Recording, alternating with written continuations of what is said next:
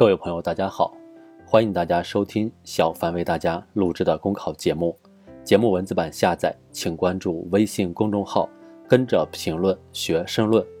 本期话题为：营造科学育儿的信息环境。当下各种育儿理念层出不穷，育儿类公众号、视频节目不断涌现。如何在海量信息中去伪存真、去粗取精，着实让年轻父母头疼。日前，一项调查也印证了这一点。遇到育儿困惑时，百分之九十一的受访家长会搜索育儿类自媒体，但是百分之六十点五的受访家长认为自媒体中无用信息过多。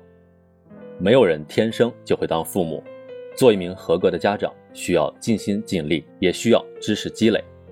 孩子呱呱落地，从婴儿床到辅食餐，从学发音到学外语，从兴趣班到升学考。成长过程中有不少年轻家长需要攻克的知识点。相较传统育儿理念，对互联网依赖程度较高的新一代家长追求科学育儿，观念更加开放，自主学习能力较强，精细教育的需求充分释放。有统计显示，二零一八年我国母婴行业市场规模已达到二点七万亿元，预计二零二零年末将超过三万亿元。在需求侧推动下。育儿类知识分享的市场蛋糕被快速做大，创造了新的消费蓝海。目前，网络上涌现出不少具有专业水平、能提供优质指导的育儿公号，但育儿类市场泥沙俱下的问题仍然不容小觑。五种常见育儿误区，百分之九十九家长都踩过雷。睡眠专家教你摆平小睡渣，让孩子对学习上瘾，刷爆家长群的育儿经。一些自媒体或育儿机构利用家长焦虑进行营销，以耸人听闻的标题吸引眼球，打着知识分享的幌子售卖劣质产品，甚至搞出一些东拼西凑的伪科学。应当看到，一个领域从扩张到定型，一个行业从无序到成熟，绝不是靠自发自觉就能实现的。相关职能部门必须充分发挥有形之手的规范督导作用。让育儿类自媒体更多兼顾社会效益，让育儿市场行进在合法合规的轨道上，才能实现创业者和消费者经济和教育的共赢。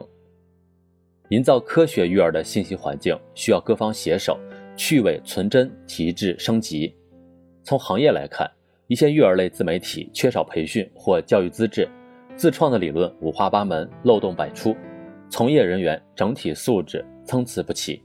专业育儿知识匮乏，对此，监管部门必须提高行业准入门槛，加大监管力度。对自媒体创业者而言，需要警惕创业热情被流量带偏、被狭隘利益驱使，避免落入创业陷阱。不论是知识分享还是教育创业，内容为王是雷打不动的成功法则。从社会层面来看，教育并不仅仅是家庭内部事务，也需要更多专业力量介入。鼓励社区、医院等开展保育知识与技能培训，广泛传播科学育儿理念，不让歪理有机可乘。实现科学育儿，家长特别需要擦亮眼睛，认真鉴别。在教育引导下，不少家长已经能够识破网络自媒体的营销套路，主动远离那些震惊体、标题党、软文营销。生命是有个性的，育儿不能照本宣科。任何一种育儿理念都需要结合不同个体和实际。经过家长消化吸收后方可使用。为人父母要有自己的思考，在陪伴孩子成长的道路上，思考教育的方法和意义，建立良好的亲子关系。唯有如此，才能让孩子受益终生。少年儿童是祖国的未来，民族的希望。用爱养育，用心教育，营造科学、健康、理性的教育环境，少年儿童才能迎着阳光茁壮成长。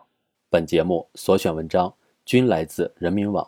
求是网学习强国，申论复习，请关注微信公众号，跟着评论学申论。